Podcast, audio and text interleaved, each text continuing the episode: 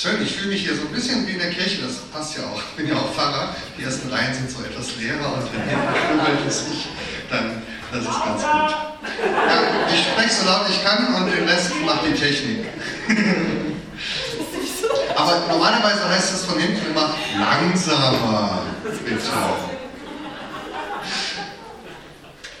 Ich habe gedacht, ich bin relativ kurzfristig eingesprungen heute bei dieser Predigt ähm, für jemand anders und äh, dann wurde ich angefragt, dann habe ich gedacht, ich muss noch ein Thema ähm, dir demnächst überlegen und an diesem Tag hatte ich aber einen Praktikumsbesuch. Und in diesem Praktikumsbesuch bin ich total inspiriert worden, ähm, heute zu dieser Predigt. Und im Grunde ist es nur eine aufgeblähte Andacht, die ich selber gehört habe im Praktikum. Aber ich war davon so, ich war davon so begeistert. Äh, das war klasse. Ich finde das jedes Jahr toll in dieser Zeit, wenn man dann so die Besuche macht und zu sehen, was man da erlebt. Ich lerne da immer total viel und das ist wirklich nicht Schmeichelei, sondern das ist so.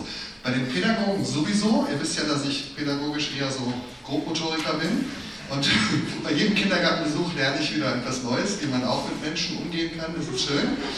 Aber diesmal habe ich ganz viel Neues aus der Bibel gelernt. Dann hatte ich ein echtes Erlebnis und ich freue mich immer zu sehen, auch wie dann Bibeltexte mit viel Elan umgesetzt werden, vorbereitet. Ich weiß, ihr schwitzt auch ein bisschen und so, aber dann auch zu sehen, wie die Stunde dann äh, liebevoll vorbereitet ist mit vielen verschiedenen, äh, wie heißt das dann, äh, Schritten und so. Ähm, und in dieser Andacht hatte ich wirklich ein Aha-Erlebnis, weil die Person, die ich da besucht habe, die hat sehr genau hingeschaut und hat bei der Exegese etwas entdeckt, was mir ehrlicherweise bisher total entgangen war, obwohl ich den Text wahrscheinlich schon tausendmal gehört habe. Und da war ich mal wieder sehr beeindruckt und wollte an der Stelle nochmal sagen, ich bin total dankbar für diese Schule und für die vielen Schülerinnen und Schüler, für die vielen tollen Menschen, die mich jetzt gerade hier angucken. Ähm, die kompetente Pädagoginnen und Pädagogen, Theologinnen und Theologen, Bibelausleger, Bibelauslegerinnen und Bibelentdeckerinnen werden also das ist klasse. Ich grüße übrigens auch, wenn das funktioniert, die Leute, die uns jetzt von außerhalb zuhören. Äh, dann heute läuft unser Livestream wieder und ich hoffe, ihr kriegt ein bisschen was mit von dem, was hier so läuft. Äh, meldet euch gerne. Ihr dürft auch dazwischen quatschen, per Kommentare, dann müssen wir gucken, wie wir das einbringen. Okay, jetzt aber zu unserem Bibeltext. Der Bibeltext, der vorgelesen wurde, war aus der Volksbibel. Zugegeben etwas ungewöhnlich. Ähm, ihr erkennt sicher, worum es geht, aber ihr habt es vielleicht noch nicht so in dieser Form gehört.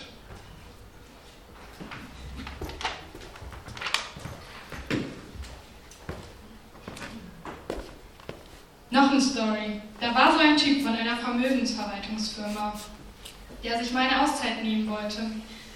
Er organisierte ein Treffen mit allen Angestellten gab jedem die Order, mit seinem Geld das Bestmögliche anzufangen. Dem besten der drei Mitarbeiter gab er 500.000 Euro. Der zweite bekam 200.000 Euro und der dritte 100.000 Euro. Dann nahm er den nächsten Flieger und verschwand. Der mit den 500.000 Euro arbeitete mit dem Geld, machte eine Menge Aktiengeschäfte und konnte den Betrag verdoppeln.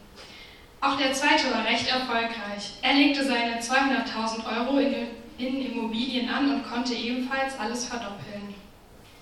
Der dritte aber wollte auf Nummer sicher gehen. Er packte die Kohle noch nicht mal auf sein Sparbuch. Er stopfte es in eine Socke in der untersten Schublade vom Klamottenschrank. Nach ein paar Jahren kam der Chef zurück und traf sich mit seinen Angestellten im Büro, um abzurechnen. Der Typ mit den 500.000 Euro bekommen hatte, brachte eine Million zurück. Er sagte, Chef, Sie haben mir damals 500.000 Euro gegeben. Ich habe nochmal 500.000 Euro draufgelegt. Da war der Chef natürlich total begeistert und lobte ihn sehr. Sie haben es echt gebracht.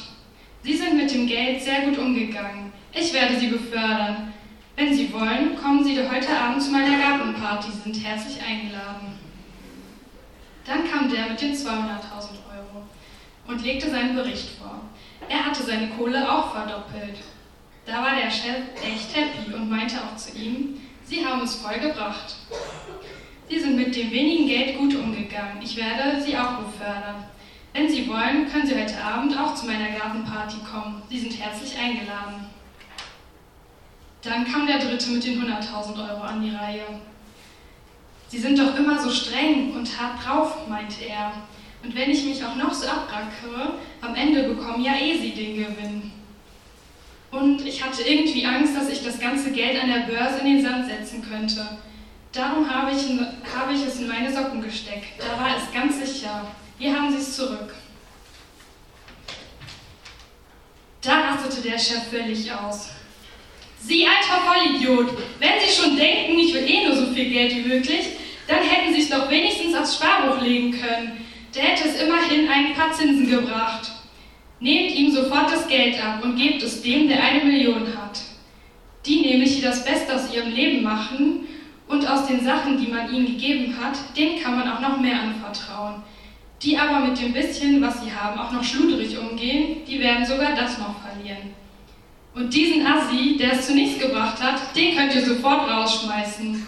Er soll bleiben, wo der Pfeffer wächst. Und es wird ihm dort total dreckig gehen, in der Dunkelheit ohne Licht.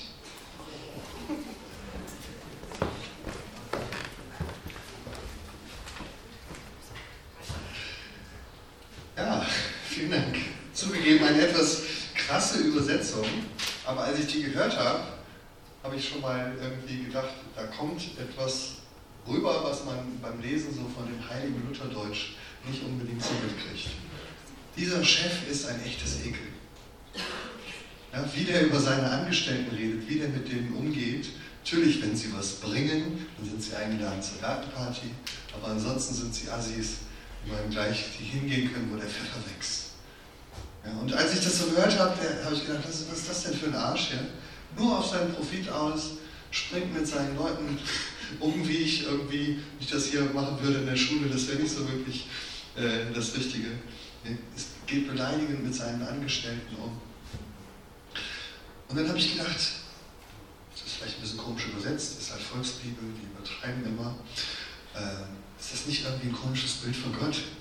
Wir haben Jungscher Kinder, wenn die das so hören und denken sich, okay, so geht Gott mit uns um.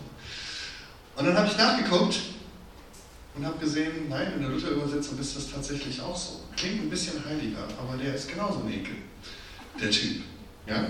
Also ich lese mal vor, nur den Teil, worum es also hier geht. Der letzte Knecht kommt also zu seinem Herrn und sagt, Herr, ich wusste, dass du ein harter Mann bist. Du erntest, wo du nicht gesät hast und du sammelst ein, wo du nicht ausgestreut hast. Und ich hatte Angst, ging hin und verbarg deinen Zentner in der Erde. Siehe, da hast du das deine.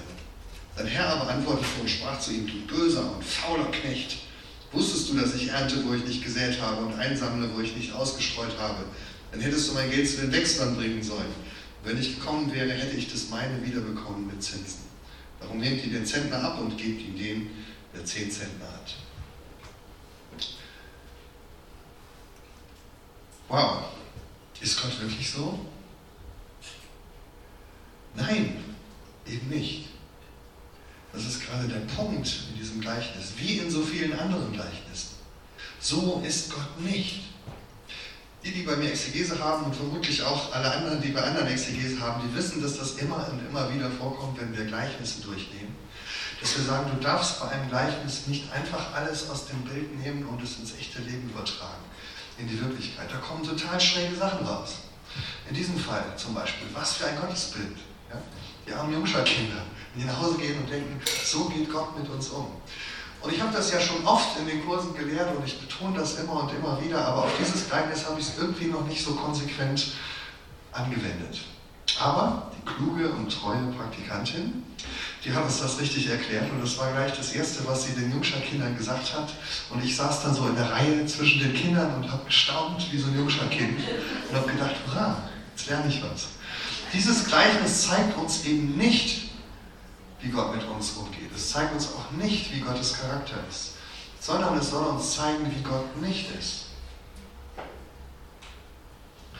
So würde ein raffgieriger und ein strenger Firmenboss handeln, dem es nur um den Profit geht und vor dem man Angst haben muss. Ja, aber das ist der Punkt, den du eben nicht übertragen darfst auf Gott. Im Gegenteil, du kannst sagen, wie gut, dass unser Gott nicht so ist. Jesus hat ja schon viel von diesem Gott erzählt. Wir haben einen Gott, vor dem wir nicht Angst haben brauchen.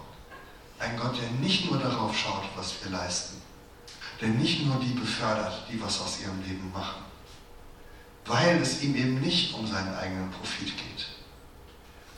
Ihr kennt das bei der Gleichnisauslegung. Man muss nach der Pointe suchen, dem einen Vergleichspunkt, um den es wirklich geht. Und das ist eben hier nicht der Charakter des Chefs.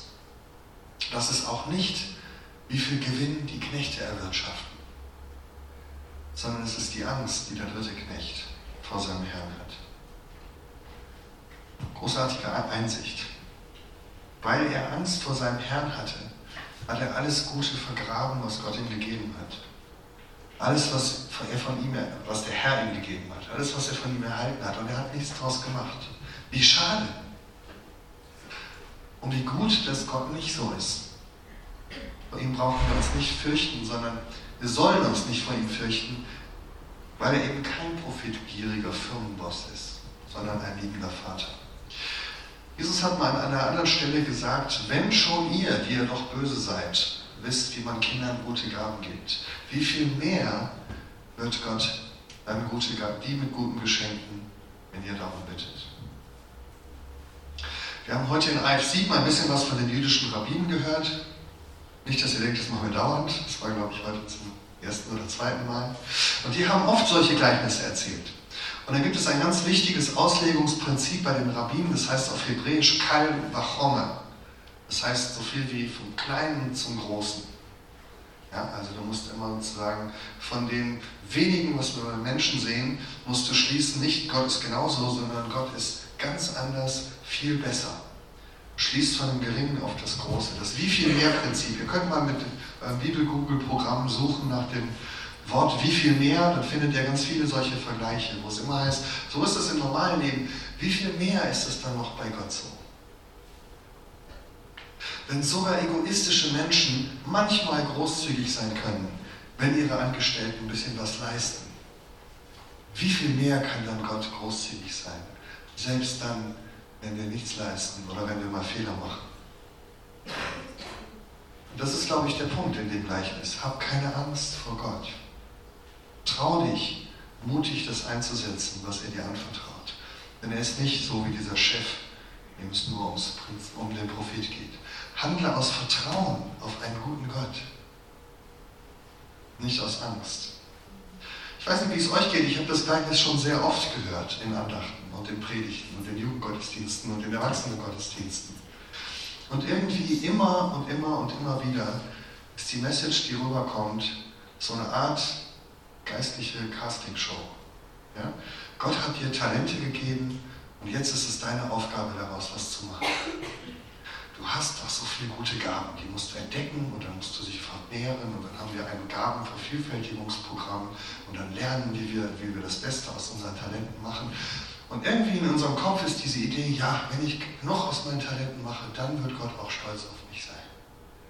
Dann komme ich vielleicht, werde ich vielleicht befördert oder zu seiner Gartenparty eingeladen.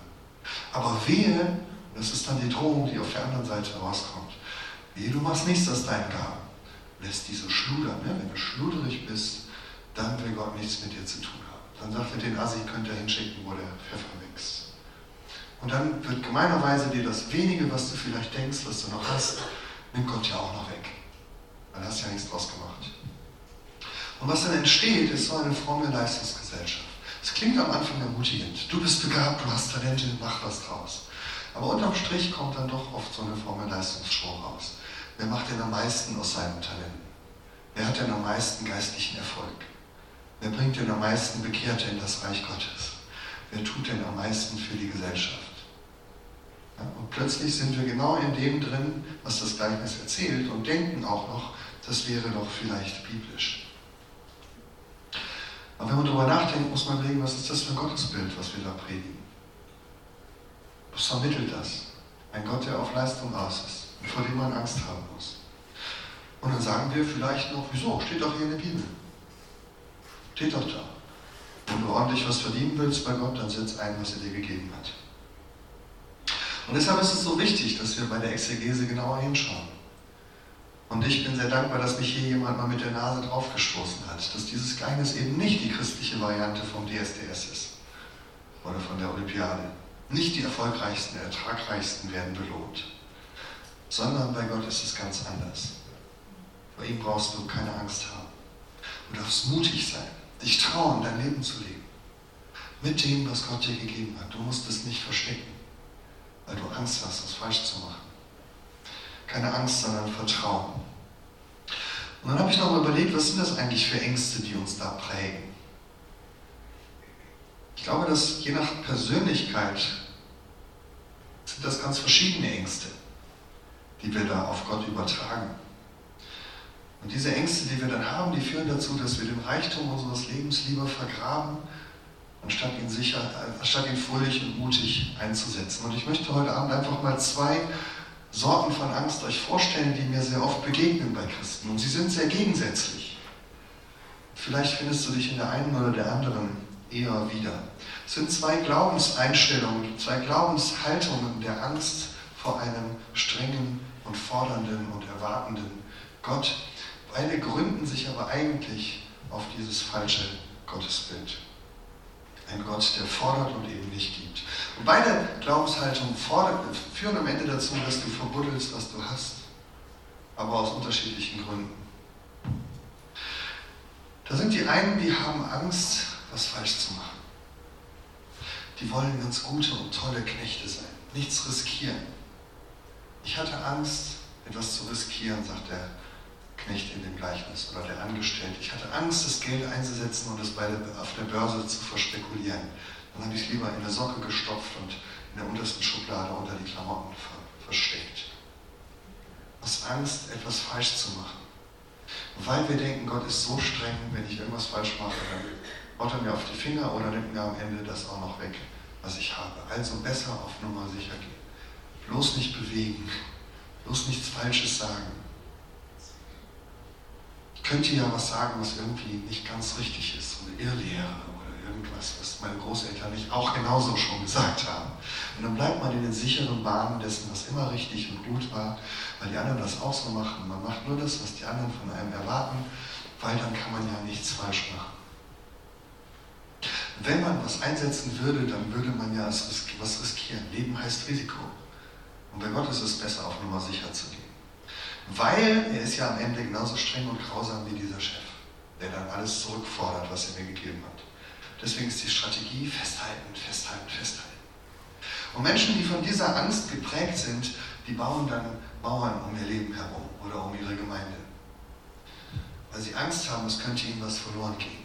Oder jemand könnte ihnen was wegnehmen. Sie sind bedacht darauf, bloß nichts Falsches zu machen. Nichts Falsches zu tun, nichts Falsches zu lehren. Und manchmal prüfen sie auch noch bei den Leuten um sie herum so ein bisschen nach, ob die auch nichts falsch machen. Ja, weil das könnte ja noch sein, dass Gott mich am Ende dafür verantwortlich macht, wenn du irgendwas falsch machst in deinem Leben. Das ist so der Glaube, der auf Nummer sicher geht. Geprägt von Angst vor dem strengen Herrn. Aber ich glaube, es gibt auch die ganz andere Art von Angst, die genauso von diesem strengen und fordernden Gott ausgeht. Und das ist die Angst, etwas zu verpassen im Leben. Viele Christen, die in einem strengen christlichen Elternhaus oder in einer sehr engen Gemeinde groß geworden sind, vielleicht so in einem, wie ich das gerade beschrieben habe, mit der ersten Sorte der Angst, die wollen dann gerne, wenn sie älter werden, daraus ausbrechen. Weil sie sagen, mit dieser Angst möchte ich nicht mitleben, möchte ich nicht leben. Und sie brechen aus und versuchen sich möglichst weit davon zu entfernen. Aber was oft passiert und was man aber auf den ersten Blick nicht merkt, ist, dass man nimmt immer die falschen Gottesbilder aus seinem Elternhaus mit, egal wo man hingeht. Das lesen wir schon in der Bibel, da gibt es diese Geschichte von Rahel, die ja, da irgendwo ähm, die den Jakob heiratet und dann kommt sie aus ihrem Elternhaus mit. Und, aber sie klaut die Götzenbilder aus ihrem Elternhaus und versteckt sie unterm Sattel und nimmt sie mit. Weil irgendwie ist es das doch auch vertraut, was wir so mitnehmen. Und dann passiert uns das, dass wir, ohne es zu merken, dieses Bild von Gott als dem strengen, fordernden Chef mitnehmen, egal wie weit wir versuchen, uns von der Gemeinde oder vom Glauben zu entfernen. Und wir behalten eigentlich diese Angst vor Gott, weil wir denken, das ist ein Gott, bei dem kann man nur verlieren. Das ist ein Gott, der mein Leben einschränken möchte, der mein Leben klein machen möchte, der immer nur fordert. Wir haben nicht das Vertrauen, dass Gott das Beste will für unser Leben, sondern wir denken, er möchte nur was für seinen eigenen Profit. Und dann ist da bei uns die Angst, wir kommen zu kurz. Es geht ja nur um Gott. Der eine Knecht sagte, ich weiß, wie das ist, ich racker mich dann ab und am Ende kriegst du den ganzen Gewinn. Manche haben so diese Idee von Gott. Und dann sagen sie, bin ich denn doof, mich so für Gott abzuwackern? Die anderen Leute, die mit Gott nichts zu tun haben, die haben ein viel entspannteres Leben. Ja? Die leben so vor sich hin, kann ich nicht auch so entspannt leben? Und dann ist dann so die Angst, ne, wenn ich so leben würde, wie Gott das will, dann wird mir bestimmt ganz viel entgehen im Leben. Und dann vielleicht verliere ich alle meine Freunde, dann denken die alle, ich bin ein Freak oder ein Nerd und sonst wie. Ja, ich habe dann alle möglichen Ideen, was passieren könnte, weil dieser Gott ja so gemein ist, dass er mir mein Leben nicht gönnt. Und am Ende denke ich dann, ende ich vielleicht irgendwo mit Halleluja-Zwiebel in irgendeiner Gemeinde und singe zum Harmonium mit einer dicken Brille in der Bibelstunde und das Leben habe ich verpasst. Weil das ist ja bestimmt das, was Gott von mir erwartet. So ist er ja, der strenge Chef. Und was ist die einzige Lösung? Du nimmst das bisschen Glauben, was du mitgenommen hast und verbuddelst es. Sicher irgendwo in der untersten Schublade und sagst, okay, ganz wegschmeißen will ich es nicht. So ein bisschen was kann ich mir aufbewahren für mein Leben. Ja? Aber bitte so, dass es niemand sieht. Und ich muss es ja auch nicht einsetzen, ich muss es ja nicht vermehren, bloß nicht übertreiben. Ja, könnte ja negativ auffallen, wenn ich damit lebe. Und am Ende, wenn Jesus wiederkommt, dann hole ich es wieder raus und sage, siehst du, ich bin doch immer noch da. Ja? Ich habe nicht viel daraus gemacht, aber okay, ein Minimum muss ja reichen. Es gibt so ein, so ein Minimum-Glauben, ja? sozusagen. Ne? Ich behalte mal so, so eine kleine Sicherung in den Hintern, ansonsten gucke ich, dass ich möglichst auf Abstand gehe. Manchmal denken wir nur die erste Sorte von Menschen, das sind die, die Angst haben. Weil die Angst haben, das falsch zu machen. Die haben Angst vor Irrlehre, die haben Angst vor der Welt, die haben Angst vor allem, was fremd ist. Das sind alles Angsthasen. Aber ich glaube, dass auch die andere Sorte von Menschen ganz, ganz tief eigentlich von Angst geprägt ist. Von dieser Angst, zu kurz zu kommen, von der Angst, was zu verpassen, von der Angst, dass Gott eigentlich nur Schlechtes von mir will und mir mein Leben äh, wegnehmen möchte. Und beide Ängste, das ist das Interessante, führen dazu, dass wir am Ende das, was Gott uns gibt, verbuddeln. Der eine verbuddelt es, weil er es sicher bewahren möchte. Der andere verbuddelt es, weil er sagt, so, das ist so das Minimum, mit dem ich leben möchte, aber hoffentlich sieht es keiner. Und wenn wir genau hinschauen und sehen, dann merken wir beide diese Ängste gründen eigentlich auf einem tiefen Misstrauen gegenüber Gott. Gehen eben von diesem Chef aus, der nur fordert und nichts gibt. Mit dem man nur auskommen kann, wenn man entweder alles richtig macht oder wenn man sich auf gesunder Distanz hält. Aber der Kernpunkt dieses Gleichnisses ist, nein, so ist Gott nicht. So geht es in der Welt zu, aber nicht bei Gott. Gott ist der, der dir dein Leben gibt, damit du daraus etwas machen kannst. In Freiheit, in Freude, in Vertrauen, entspannt. Was er dir anvertraut, das soll dich nicht klein machen, sondern das soll dir Leben in Fülle ermöglichen. Also, und das ist die Message, trau dich, mutig, mit diesem Gott zu leben. Ohne Angst, Fehler zu machen, aber auch ohne Angst, was zu verpassen. Denn natürlich wirst du Fehler machen. Ist ja klar, das gehört dazu im Leben. Und man denkst du wirklich, das hätte Gott nicht mit eingeplant? Und er wäre nicht mit dabei und würde mit dir durch die Fehler durchgehen. Du darfst Fehler machen, anders als bei dem Boss, von dem wir eben gehört haben. Und natürlich wirst du auch was verpassen im Leben. Man kann einfach nicht alles mitnehmen im Leben. Die Frage ist, wo kannst du das Gute mitnehmen? Wo kriegst du das, was dich wirklich im Leben voranbringt? Und Angst statt Vertrauen heißt, du vertraust darauf, dass du das Richtige kriegst, wenn du mit Gott gehst. Dass du nicht das Richtige verpasst. Deshalb lohnt es sich, mutig mit Gott zu leben. Wir machen es jetzt immer so, bei der Lobpreiszeit gibt es, glaube ich, Playstation. Ich habe das zwar nicht abgesprochen, aber eigentlich gibt es das jede Woche. Ähm, also ihr könnt euch jetzt Zeit nehmen zu beten und hinten sind Leute, die für euch beten. Vielleicht fragst du dich mal am Anfang der Lobpreiszeit so, was ist eher meine Angst? Was ist eher mein Bild für Gott? Bin ich eher so jemand, der diese Angst hat, irgendwas falsch zu machen? Oder bin ich eher so jemand, der Angst hat, irgendwas zu verpassen? Vielleicht hast du noch ganz andere Ängste, weil du diesen Gott im Kopf hast, der fordert und fordert und fordert. Dann lass dich einladen, zum Gebet zu gehen und dem Gott zu begegnen, der liebt und liebt und liebt, der mit dir geht. Herzliche Einladung. Amen.